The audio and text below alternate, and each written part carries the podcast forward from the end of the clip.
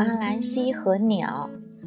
从前，阿兰西住的地方遇到了大饥荒，所有的动物都吃不饱。但是这里的鸟却不愁没有吃的，它们每天都飞到河中间一个岛上，岛上的樱桃树总是把它们喂得饱饱的。那里的樱桃个儿大，汁多，味道甜。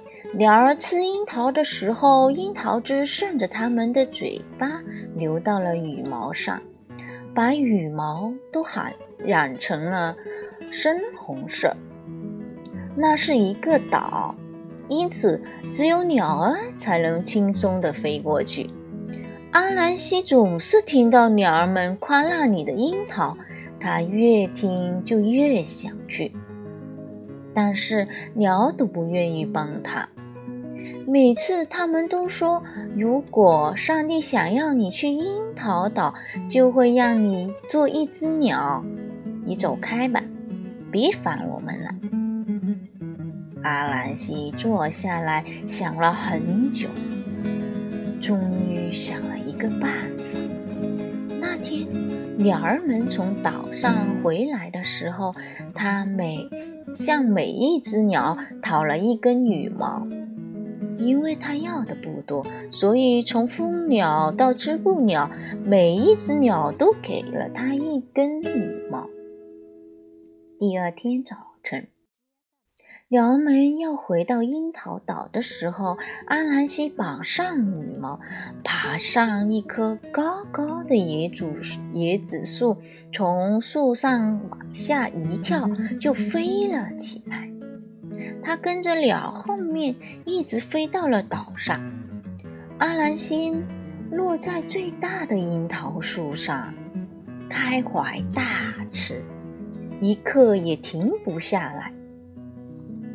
鸟们都在嘀咕着，觉得阿兰西嘴巴太馋了。他们担心阿兰西照这样吃下去，到最后一颗樱桃都不会剩下。阿兰西不管他们说什么，只顾着继续吃。鸟儿们越嘀咕越生气。最后，织布鸟说：“阿兰西，你真是忘恩负义！我们每只鸟都给你一根羽毛，你才能来到这个岛上。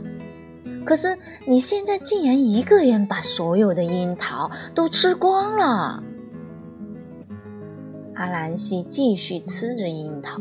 假装没有听见鸟儿的话，于是鸟儿们一只接一只拿回了自己的羽毛。很快，阿兰西就一根羽毛也没有了。傍晚时分，鸟儿们都飞回了岛那边，阿兰西只能整个晚上都孤零零地留在岛上。